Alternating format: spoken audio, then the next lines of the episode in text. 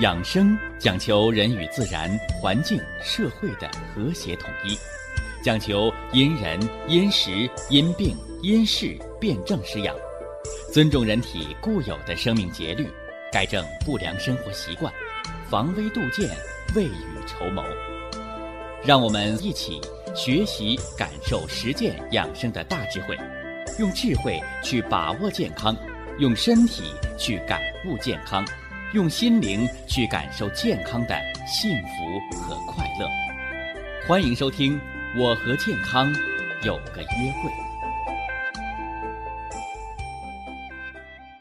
下面有请徐老师讲解博医文化的大智慧，让我们一同感受健康带给我们的快乐。好，下面有请徐老师。徐老师，您好。主持人好，听众朋友们。大家好，咱们给大家说了这个冬虫夏草补益肺肾，啊，滋补强壮，啊，既能补人的阳气，强壮人的肾气，又能呢治五脏的虚弱，哎，虫草老鸭汤啊，放虫草十到十五克，先炖鸭子，冷水下锅，鸭汤熟了，这鸭汤出锅前的头十分钟。把冬虫夏草放进去，是吧？你别说鸭子炖俩小时，砂锅鸭子炖俩小时，好家伙，你虫草搁里边炖俩小时，你那就是泔水了，啊！一定记住，名贵的中草药材之所以名贵，是因为它有生物活性。之所以它因为它有生物活性，你什么高压锅呀，你什么电磁炉啊，你什么开水反复的炖的那都不行。哎，高温时间长了就破坏了中药的生物活性，所以弄根千年老人参，你搁高压锅里压完了，你还喝它有什么作用？啊，什么作用都没有了，是不是啊？哎，所以我以前给大家讲过，那高压锅呀，就是个垃圾锅，是不是啊？经过高压啊，医院呢以前那个纱布都不是一次性的，对吧？你搁高压锅消毒灭菌之后，你那纱布都灭菌了，你弄个小鸡儿搁高压锅压完了。你吃的是鸡汤进补啊，你还得是吃的是鸡肉蛋白呀，基本没什么营养。所以高压锅不客气的讲，它确实让人们两个小时能炖烂的鸭子，啊，十几分钟就高压锅压熟了，但同样也压成了垃圾，啊，所以从中医养生的角度来讲，那快餐是垃圾，啊，什么油炸的，是不是啊？哎，什么火烤的。是不是啊？呃，再再加上这一个高压锅，啊，整不出来什么营养的东西，啊，都是现在人心太急，是吧？好东西变垃圾啊！这这不多说啊，不多说，说多了得罪人啊。呃，冬虫夏草啊，咱们的人工培植三百年历史，是蛹虫草啊和野生虫草的虫草多糖、虫草酸、虫草活性素。是吧？包括它的多种的微量元素，它的含量测比啊，都是完全一致的啊，完全一致的。所以普通滋补强壮，保健食疗每日三到五克，是吧？那肺病、肾病，是吧？你作为这个疾病调养，啊，甚至半条命进补五到十克，五到十克，是吧？这是用量啊，用量是吧？得有含金量啊。是吧？你药材再好，是吧？野生的你吃一克，是吧？你那花四百块钱，是吧？人人工培植的人吃三克到五克，是吧？五块钱一克，三克十五，五克二十五，啊，十分之一的量，十分之一的价钱，但是用到量了，它才有中药的作用。你那个再真的药材，你用量不够，那都花钱打水漂。所以大家把这个琢磨明白啊，呃，说说现代医学对冬虫夏草的研究啊。现代医学研究啊，这虫草呢含丰富的粗蛋白，也就是我们说的虫草多糖，以及虫草酸啊、甘露醇啊，以及呢甘露糖醇和半乳甘露醇的聚糖，以及呢多种的人体必需的微量元素啊，微量元素。呃，现代医学研究这个虫草它有什么作用呢？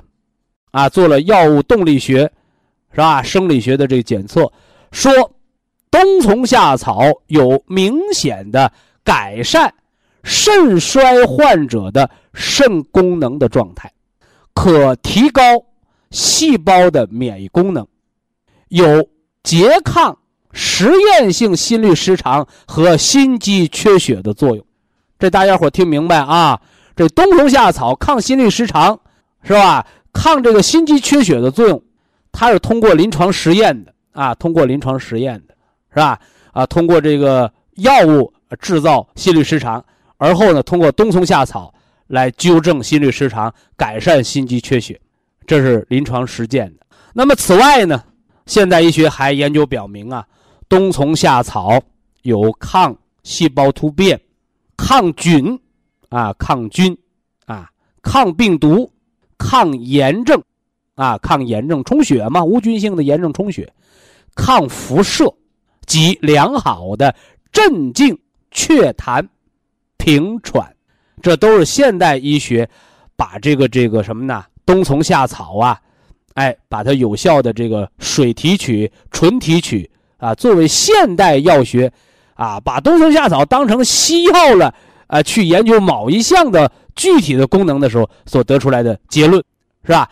所以在这儿，它的现代中药的优势也就出来了，啊，改善肾功能，啊，纠正肾功能不全和人的免疫力低下，啊，以及呢纠正心律失常，啊，镇静和改善细胞环境的优势作用，是吧？希望大家有个正确的认识，啊，有个正确认识。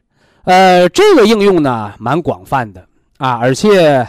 咱还不说他这个临床医院的实验啊，啊，就从这么多年啊，咱们这个医药保健的推广啊，你看，在这个肾功能不全的这个早期，眼睛肿啦啊，腿也肿啦啊，到医院一检查，说啥病没有啊，没病了，没有病，那大夫你咋不肿啊？嘿嘿，这就是钻牛角尖的病人能问出来的话，是吧？有的呢，病人就没这心眼儿啊！后来我们告诉他，中医告诉你，啊，眼泡肿是肾功能不好啊，你还没到尿毒症肾衰竭的阶段，他绝对不是没病，而是上医治未病，还没有病倒，已经发生了啊！这时候我们吃一天三克到两克的啊北虫草，就是我们的冬虫夏草的蛹虫草的这个虫草粉啊，很容易就解决了。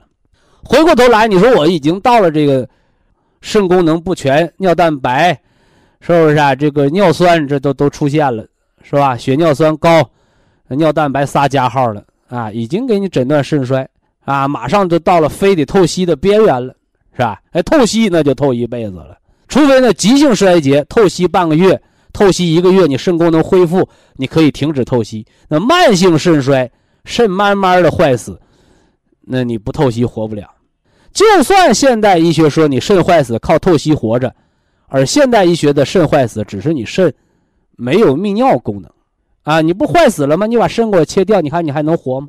是不是啊？所以肾主人一身之阴，主人一身之阳，主水纳气，主骨生髓，啊，所以现代医学说的肾功能就是肾的泌尿的功能。啊，只占着肾本来的真正的生命功能的不到五分之一，甚至于不到十分之一，是吧？即使你透析了，你还活着，我告诉你，你肾脏还有百分之七八十的功能，你不要认为你的肾报废了。啊，所以有的人一听，哎呀，得了，我透析了，我就不救肾了，那不救呗，把那百分之六七十、七八十功能败败坏完了，肾坏死了，你这人生就画句号呗。是不是啊？就等死呗，啊！所以要早防早治，正确的面对疾病。而这个时候，你到肾功能不全这个阶段了，啊，浑身浮肿啊，甚至到透析边缘了，那你再用冬虫夏草来进行进补的时候，呃，每天呢，用用到五到八克，啊，五到八克。所以呀，无病而养是早预防，以病而防是为了少吃药。少损坏零件少承受药物的毒副作用，将来能够减药或者是停药。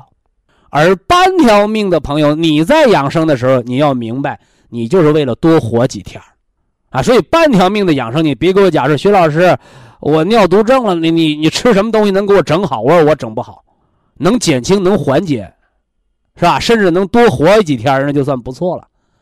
所以这个时候一定要给人家交实底儿，别给人家放空炮、放卫星，对吧？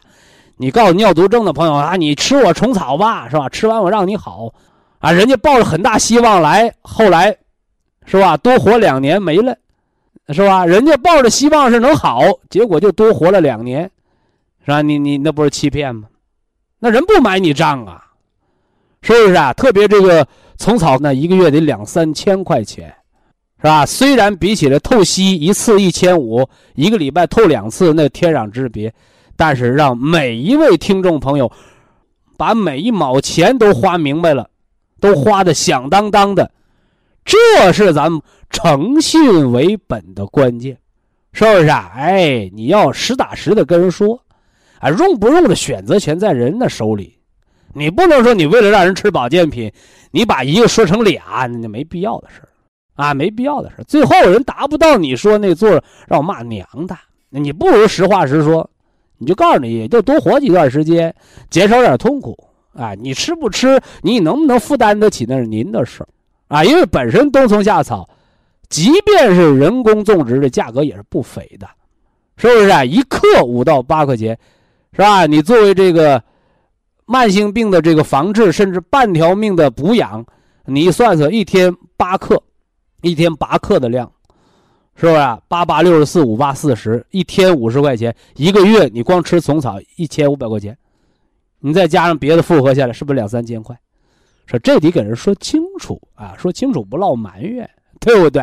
哎，啊，所以啊，诚信为本吧，啊，成就百年老店，你不是靠说大话啊，你是靠一分一毛的挣这个良心钱，你不坑人，没人骂你，才能把美名传下去。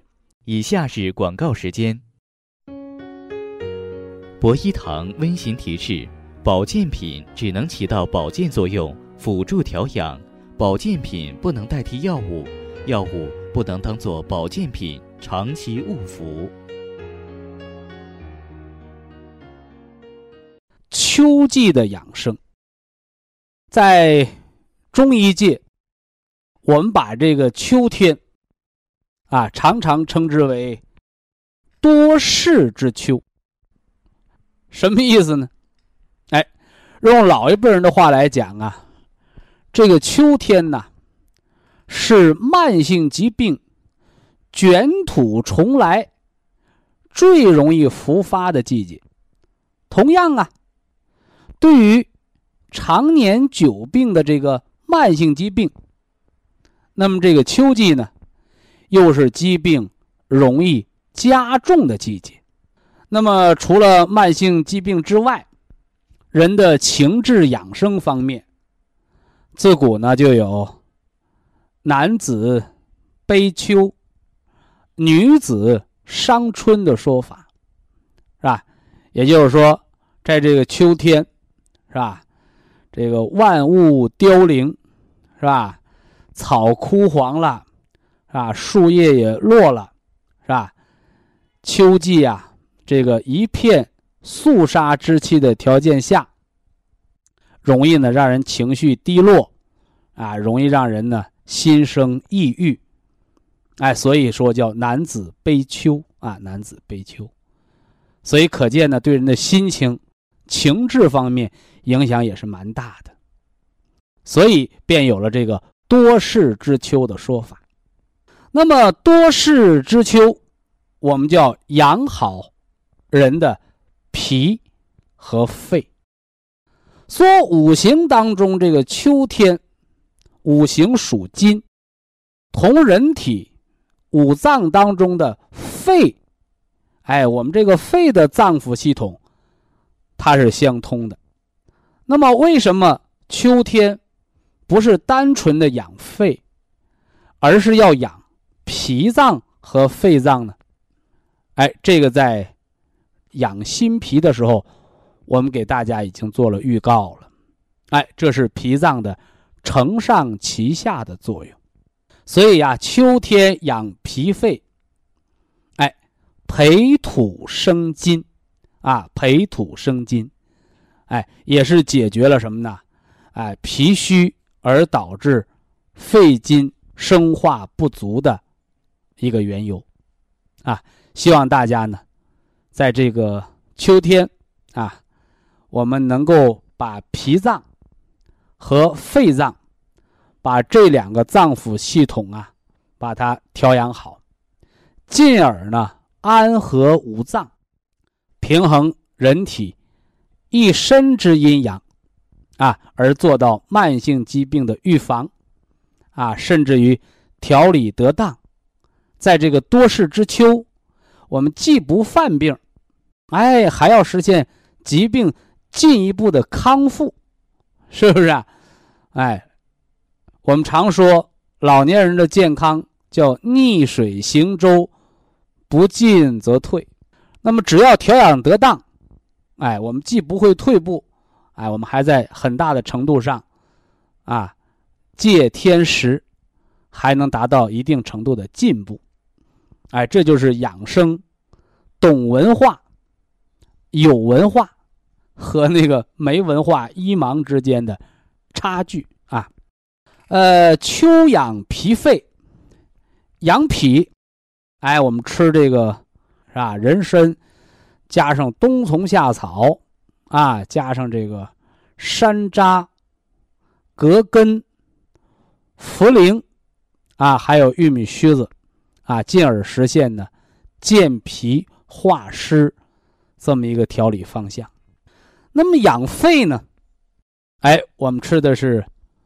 冬虫夏草，加上黄芪、菟丝子，啊，黄芪、菟丝子，哎，大家伙注意啊！你看这补肺的方子，和参草养肝、养脾、养肾的这个方子，啊，就略有不同了。一个是以人参为君，而这里呢是以虫草为君。哎，因为我们肺为焦脏啊，肺为焦脏，啊，而且肺主人一身之表啊，啊，肺主人一身之皮毛嘛，哎，所以呢，养咱们肺的这个，它这搭班子，啊，核心呢是冬虫夏草和黄芪搭这个班子，是吧？黄芪大家伙应该不陌生，是吧？我们中医界把它叫。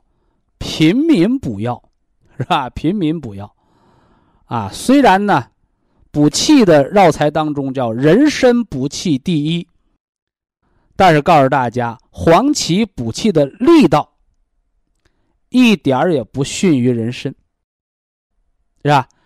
只不过是黄芪更重于表气的培固，人参更重于元气的培固。所以人参补气是第一的，哎，而这黄芪呢，咱们就只能屈居第二，啊，因为黄芪它用途之广泛，啊，又因为这药材呀，这个物美价廉，是吧？现在已经广泛的这个种植啊，啊，更有黄芪乃平民补药之说，对不对？所以既然是多事之秋。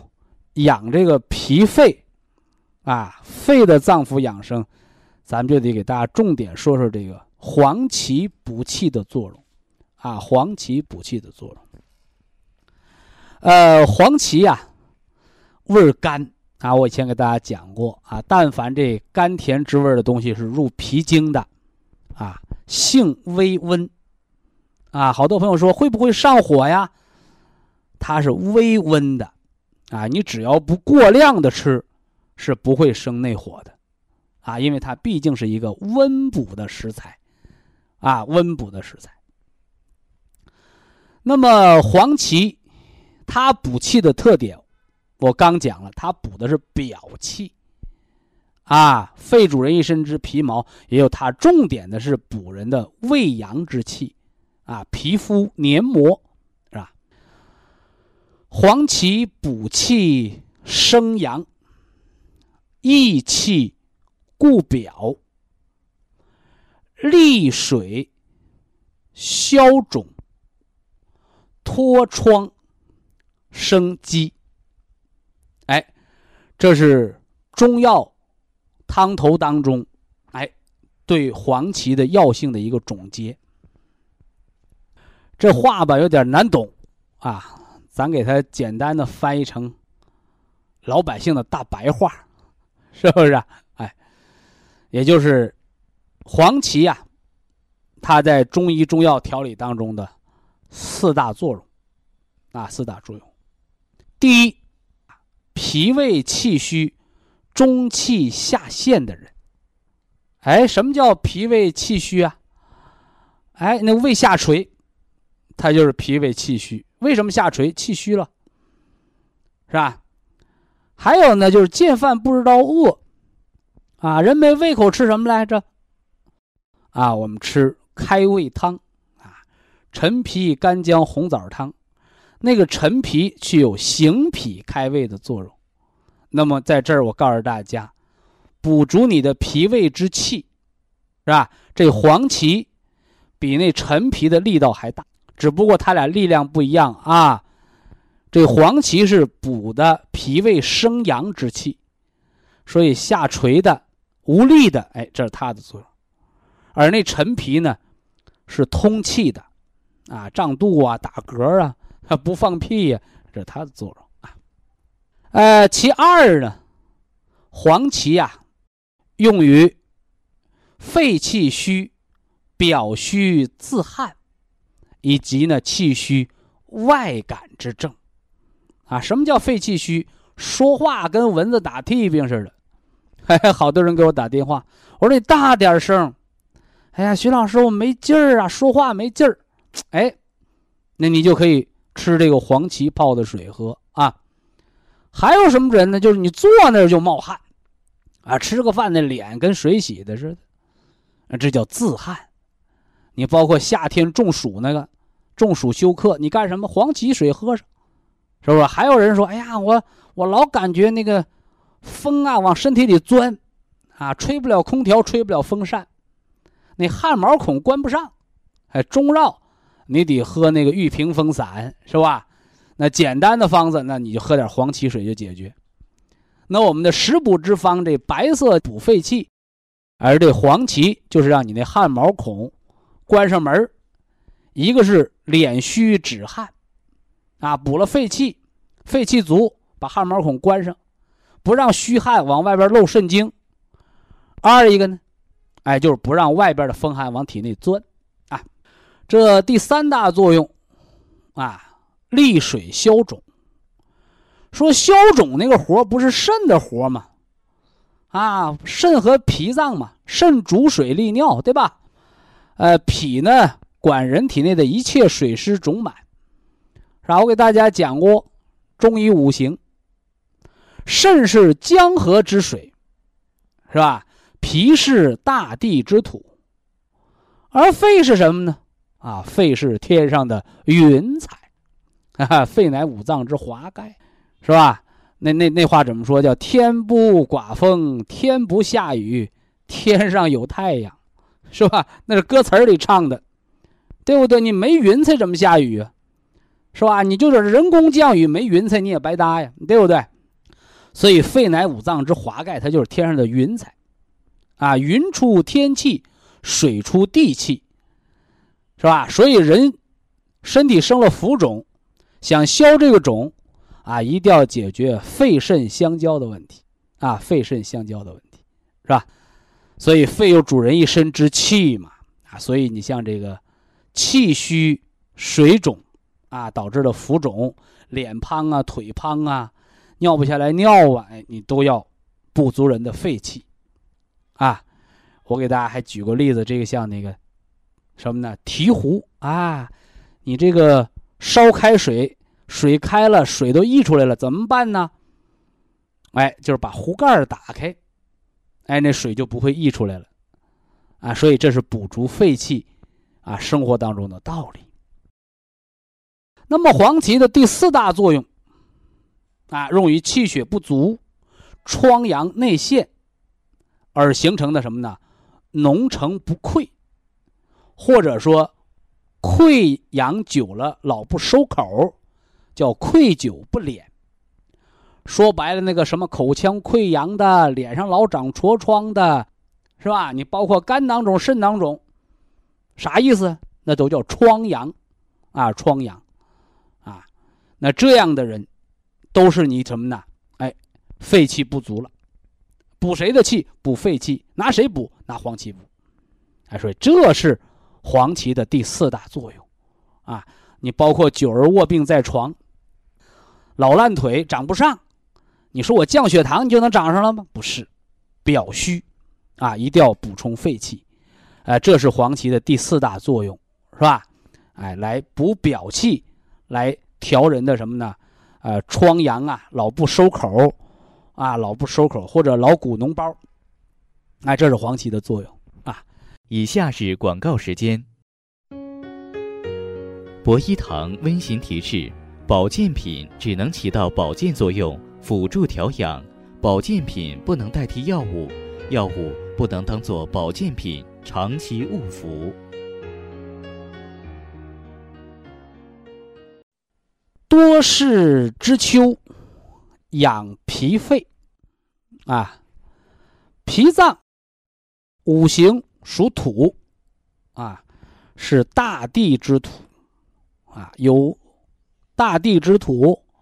啊，才有天地之间的万物。所以我们常说呀，脾胃乃人的后天之本，啊，后天之本。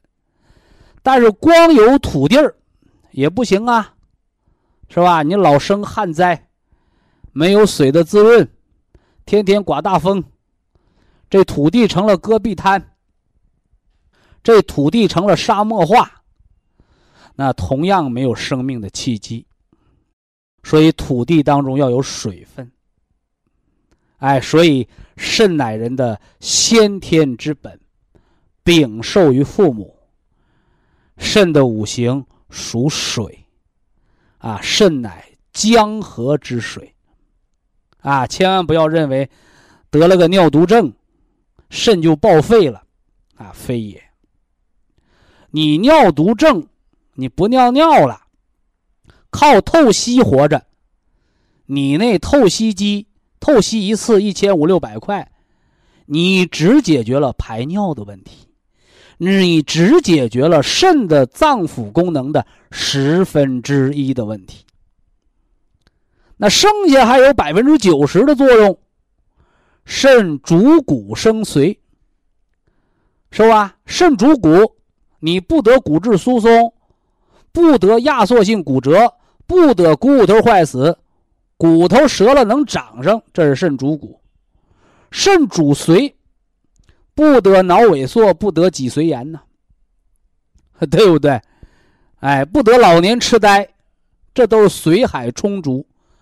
你肾精一亏，髓海空了，那人就傻了，是不是？所以中风后遗症，你能不能恢复？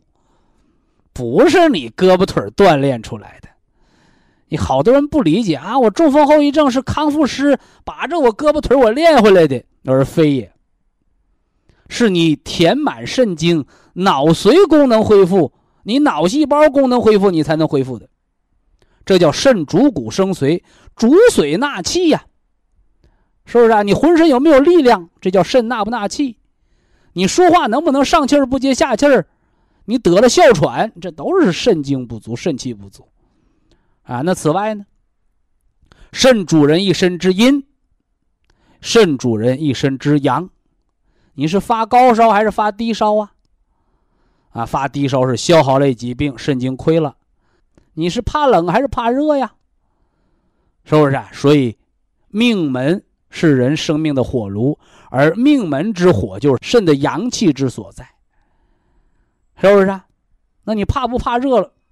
哎，这也是肾精之所主，叫肾主人一身之阴阳，是吧？那耳朵聋不聋？这也肾说了算。肾开窍于耳，大小便能不能把住门是不是打喷嚏就尿裤子？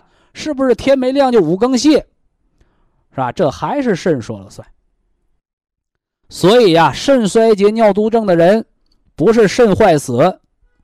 你透着吸，你还能活，是吧？你就算透着吸，你把俩肾手术给我切掉，你看你还能活吗？哎，所以一个肾的人能活，没有肾的人是绝对活不了的。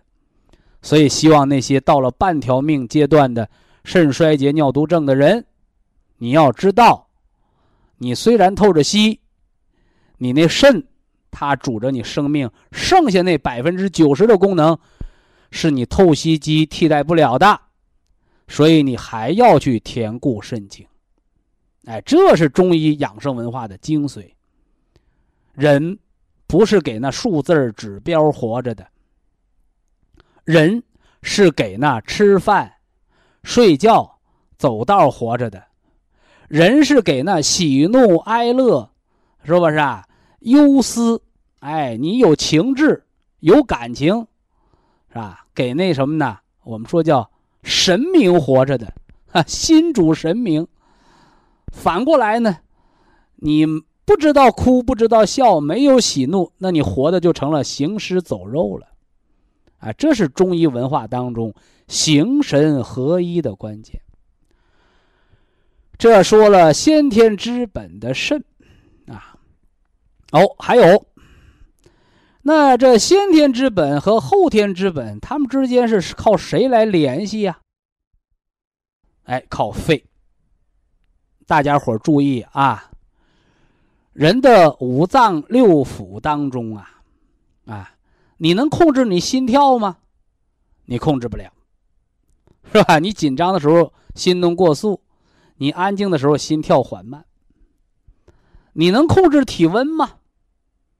你能控制胃肠道消化吗？是不是啊？你能控制肝脏分泌胆汁吗？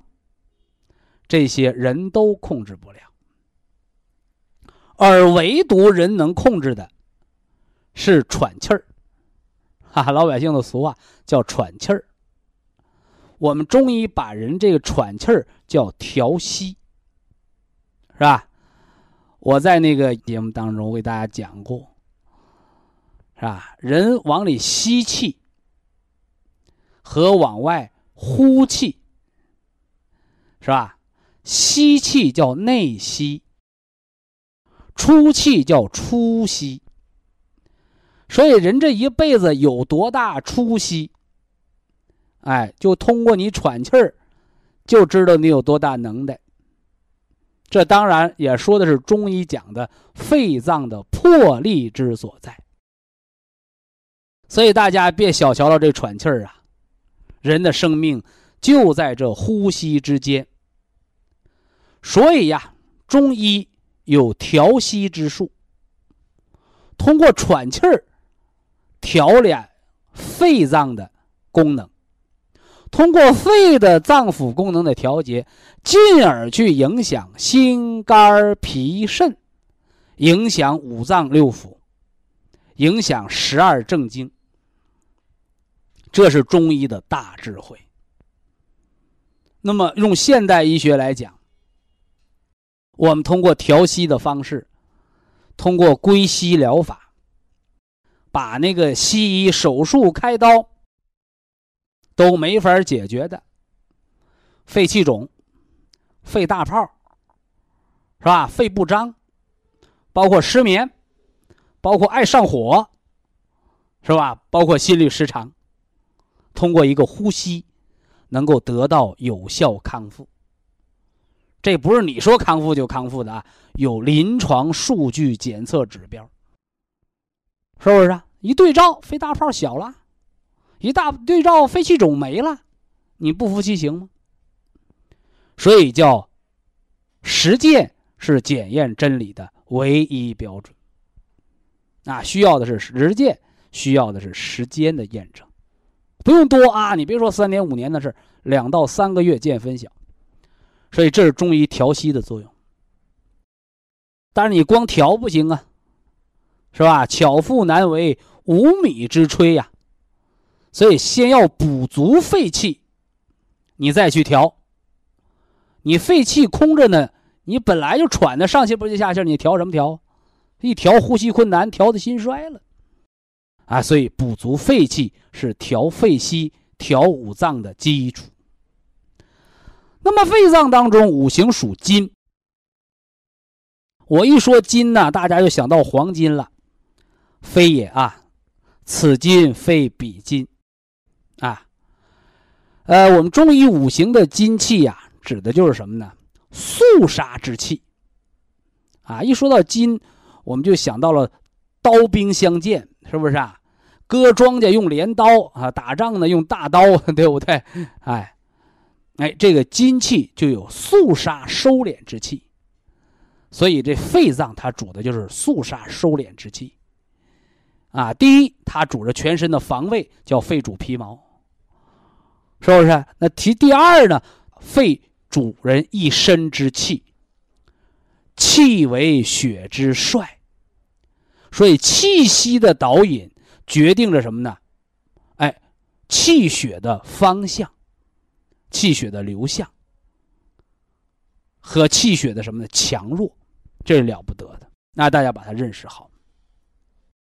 所以有了这个肺脏，你看啊，先天之本为肾，肾五行属水；后天之本为脾，脾五行属土。而人这肺脏，为人相父之官，五行属金。注意这个肺，它承上启下的作用。肺为肾之母，肺为脾之子，所以连接着人的先天和后天的这个纽带，是吧？那个是姥姥，那个是外孙女，中间就离不开这个妈妈，她有双重身份。既是女儿的母亲，又是姥姥的女儿，对不对？哎，这是肺脏的纽带的作用，所以这也是肺承上启下的一个关键之所在。所以它作为先天和后天的这个纽带，那这个肺气啊，它对人五脏乃至于对生命的影响是举足轻重的。所以秋季养生，它既决定着到了寒冬腊月，你那个疾病的走向。同样，它又决定着第二年春暖花开，你那个欣欣向荣的时候，你那生命的契机。所以呀，秋季肺脏养生尤为重要，希望大家呢把它重视好。那么秋季养这个脾肺啊，尤其是要重点呢说两类人，一个是那个小孩儿啊，脾虚导致肺弱的孩子，一感冒啊，是不是啊？哎，易得鼻炎呐，孩子挑食、免疫力低啊，这一大类人群啊。再一个就是年老体衰啊，年老体衰。说的就是老人，是吧？久病在身，是吧？一咳嗽就尿裤子，这半条命的人群，如何平稳的度过多事之秋的调养，是吧？所以说，你看我们先天之本是肾，啊，先天之本是肾，到老了吃老本了，如何的什么呢？虚则补其母。把这肾的老妈养好，啊，回过头来呢，后天之本脾胃，这青少年一代的成长如何养好这后天之本，就是我们的脾呀，是吧？脾对肺的影响，啊，就在这儿。以下是广告时间。博一堂温馨提示：保健品只能起到保健作用。辅助调养，保健品不能代替药物，药物不能当做保健品长期误服。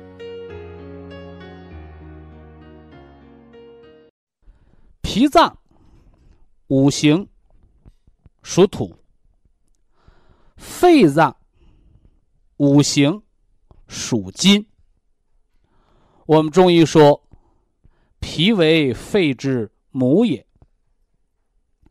所以这个秋季呀，在肺经当令的时节，我们调养脾脏和肺脏，用五行生克的理论上来说，叫做培土生金之法，啊，培土生金之法，也符合呀我们中医的虚则补其母，实则泻其子的原则。那么今天呢，还要重点的来说一说元气培固、五脏调养当中，我们对五脏当中的肺脏的适时的进补啊，补肺呀，我们用到了白色的湿补啊，大家都知道，五色当中白色入肺。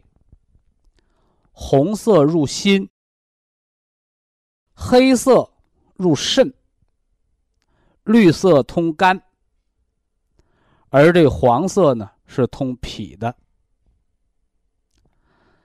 我已经给大家伙重点的介绍了冬虫夏草的补肾润肺的作用，是吧？上回呢又给大家重点的介绍了平民补药。黄芪，哎，补人的肺气，哎，具有什么呢？补人的皮肤黏膜，补人之表的作用。不但如此，这个黄芪呀，它还能脱疮生肌。啊，什么叫脱疮生肌呀？简单的来说，你像那个。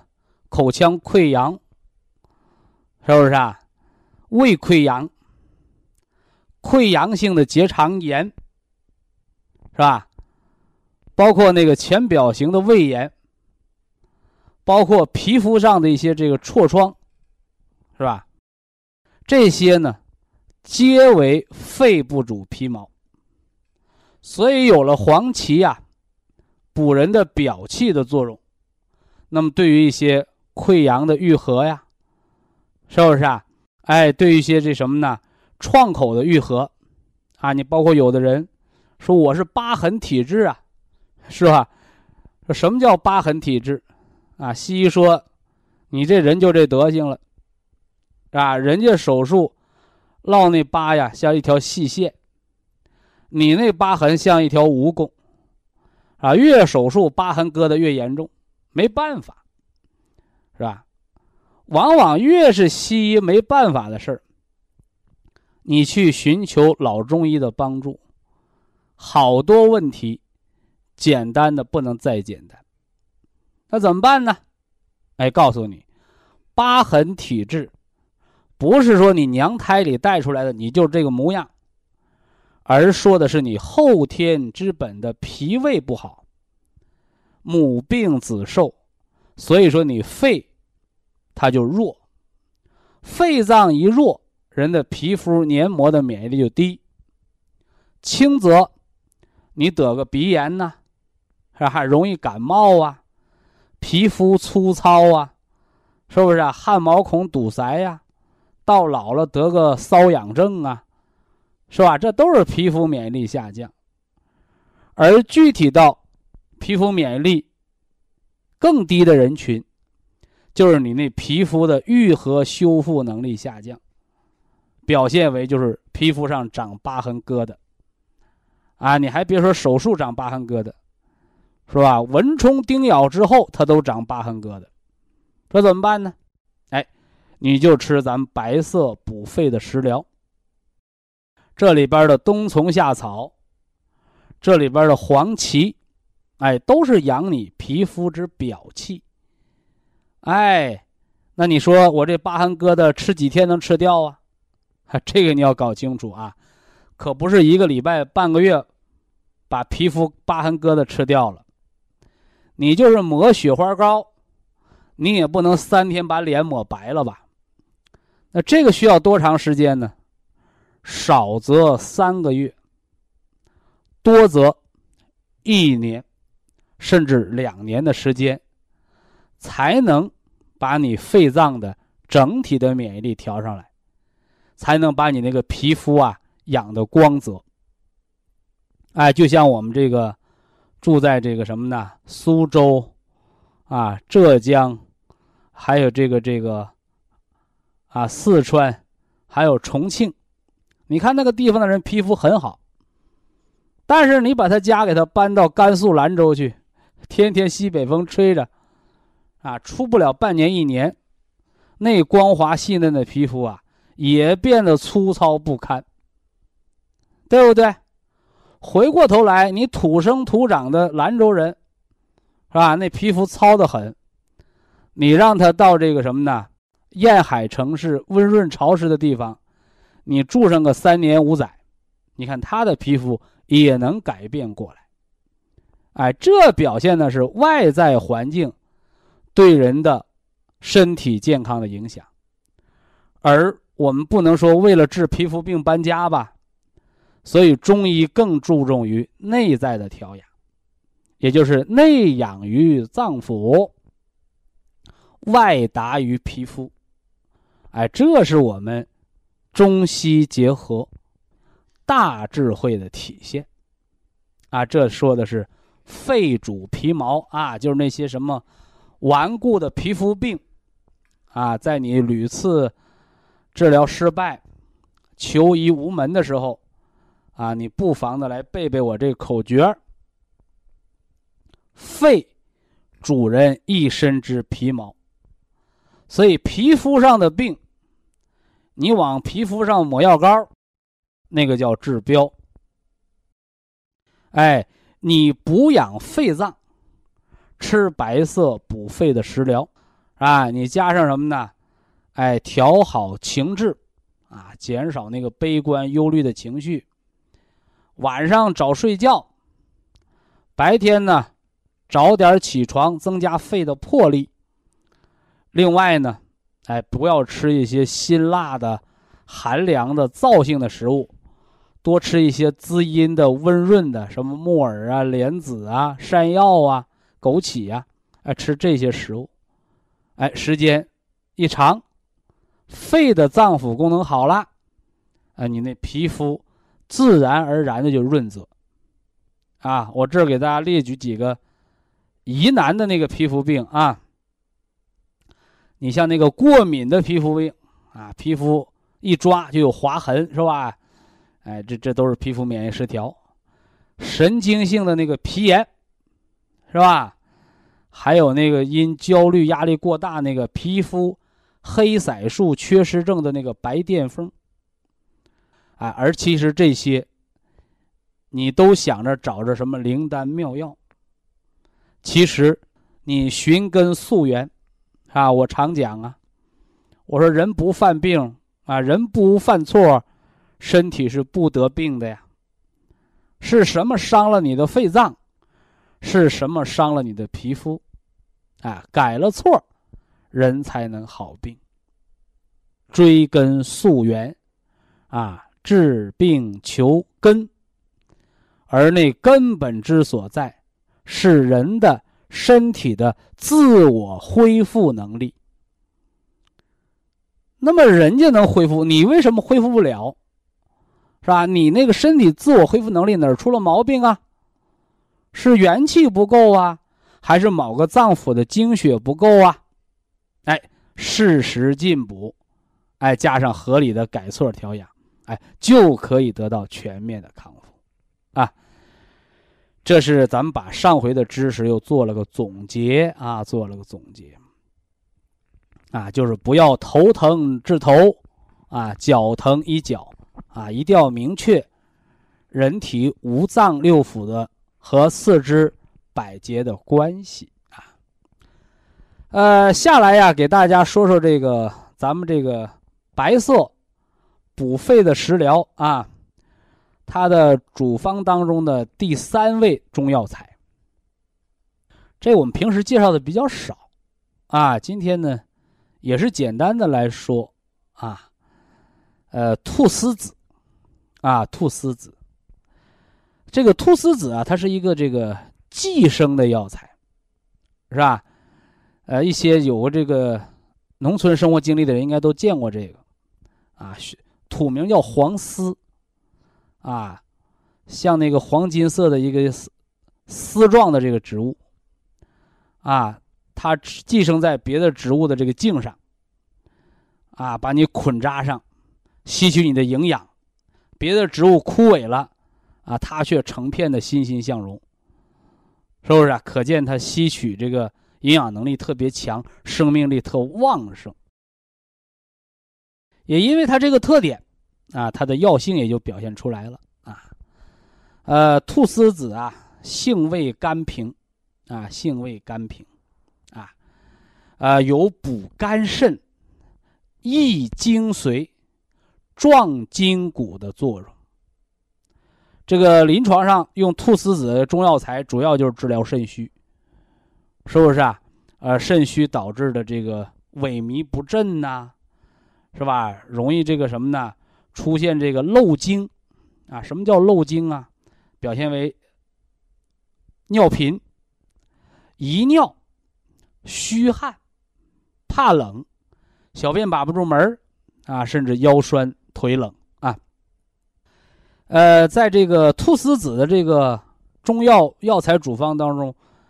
有一个传世名方啊，有不少人应该也吃过，叫五子眼中丸啊，我也给大家推荐过，是吧？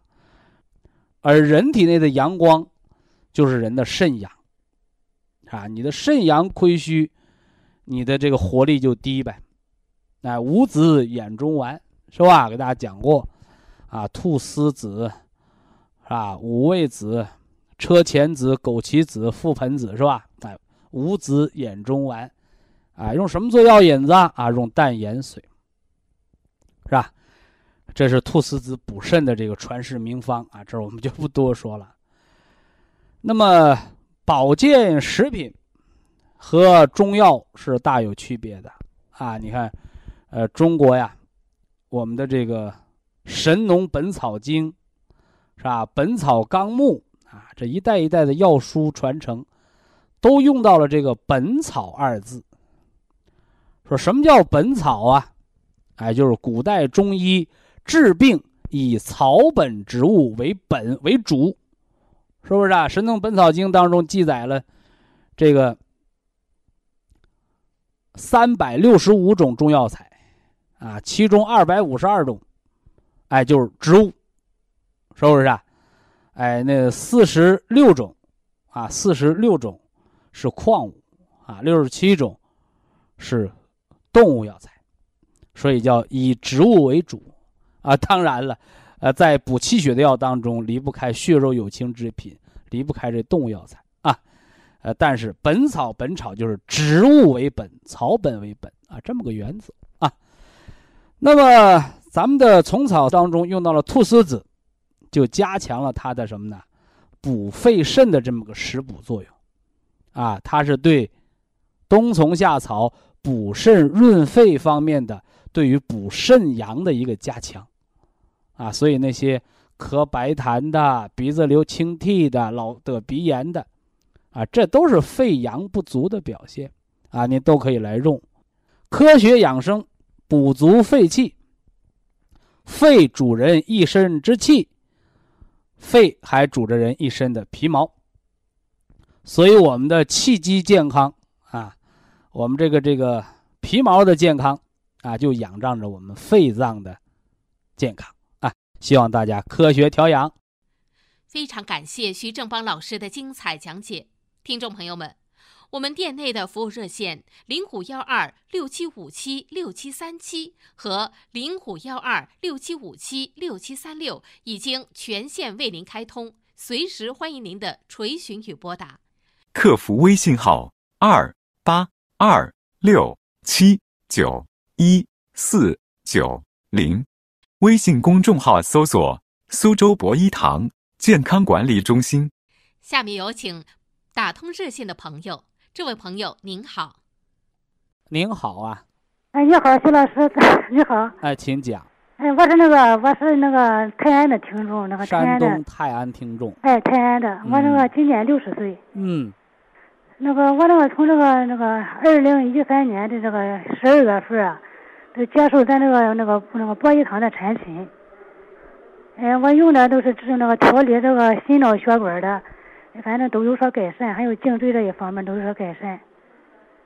我现在嘛，就是我有一个那个挺不好受的那个一个问题，哦，想叫你这个那个徐老师给指导一下。现在什么问题？我现在吧，我就是那个平常就是那个打嗝挺厉害，就是这个觉得这个气也不往下走，放屁不？很少。喝那个开胃汤嘛。我这现在用了有那个半个月了，我那个用这半个月。喝完开胃汤放屁吗？哎，反正也反正比原来透点气儿了，觉得。喝开胃汤就管这个打嗝不放屁。哦，那个有人说我喝了啊开胃汤也不放屁，到医院查看是不是长瘤子堵上了。哦如果不是肿瘤的堵塞，喝开胃汤都能放屁啊。哦哦放了屁就叫顺了气了，顺了气了，那打嗝的气逆之症它就没了。哦中脘穴贴磁疗脚垫，哦，我我还想问一下徐老师，我那个都是平常哈，就是那个各个经络里就和都都有气儿似的，配配哪的嗝，配配哪哎，的嗝。都是肝气胆气的郁结。哦敲胆经就把气儿都拍出来了。哦敲胆经啊，哦，完了吃那个两包绿的加两包金的，这个绿的和金的那个什么时候服用啊？早晨吃绿的养肝，哦。晚上或者下午吃那金的健脾。哦。你那打嗝啊，不是胃病，哦。是肝气犯胃，哦。是肝脾不和的病，哦。所以要以疏肝为主。哦。哎。徐，老师，我还想问你一下，那个现在吧，我上了博医堂来吧，还给我用的那个双歧活菌，可以吧？你排便正常不？排便正常。排便正常的人可以不吃双歧活菌，哦拉稀的、便秘的、哦大便燥结的，哦哎，大便不成形的，放哦恶臭的大便的，还有呢，你你你这次不排便的，是不是、啊、不排气的？哎，哦可以选择性的一天晚饭后两包双歧活菌，哦，哎你像我这个情况，徐老师，我想等搭配的用一下。哎有好处啊，有好处。有好处。双歧活菌是调一切胃肠道菌群失调的微生态保健品。哦哎，哦，那个我那个 我还想问问你，我就是说，我就说是这个，这个就是这个，我都配配哪里都打嗝，我往上来气。我的意思是，那个调一段时间，了再说行不行啊？没听懂。那个我不是有这都是打嗝的毛病吗？那我听着你的意思吧，是上医院里去排查排查看看，是吧？你要是打嗝，喝了啊开胃汤，排了气了，这上下通气这病就好了。啊你说我打嗝，我喝了开胃汤，连个屁都不放，气儿也不走，老往上反，啊检查检查有没有瘤子堵着。哦哦，这话能听懂不？啊，听懂了。哎，只要你哎没瘤子，吃了嗯开胃汤都能排气。哦那你瘤子堵着，我开胃汤也气儿排不通，你长东西了，我有什么招啊？啊，所以长东西了，你不排气的就检查呗。啊，你这都排了气了，那你愿意查，也没人拦着你啊。那个不是我的意思是什么呀，徐老师？我想调一段时间，觉觉看看行不行啊？那没啥不行的，你都通了啊气儿了，不就见好吗？啊啊！你要是也连个嗯屁都不放，说一点作用没有，那你赶紧检查去。啊，反正多少你现在不通了气儿了，你还自己在那紧张个啥呀？哎啊，行能能分清不？啊，听清了，听懂了。哎呦，哎，要自己哎吓唬自己。所以这个咱们一定要给大家说清楚，功能性的疾病是可以完全、彻底、全面的保健康复。但是说你零件儿坏了，你不把它修上，或者长了占位性的东西，你不把它不把它割了，那你光靠吃保健品它是疏通不了的啊。所以一是一，二是二，是吧？量变到质变嘛。哎，所以说疾病叫防患于未然，早保健早康复啊！你别把它攒严重了。我们祝他健康。好，非常感谢徐正邦老师，我们明天同一时间再会。听众朋友们，下面请您记好，苏州博医堂的地址是在人民路一千七百二十六号，服务热线零五幺二六七五七六七三六六七五七六七三七。客服微信号二八二六七九一四九零。微信公众号搜索“苏州博医堂健康管理中心”。好，非常感谢您的收听，我们明天同时间再会。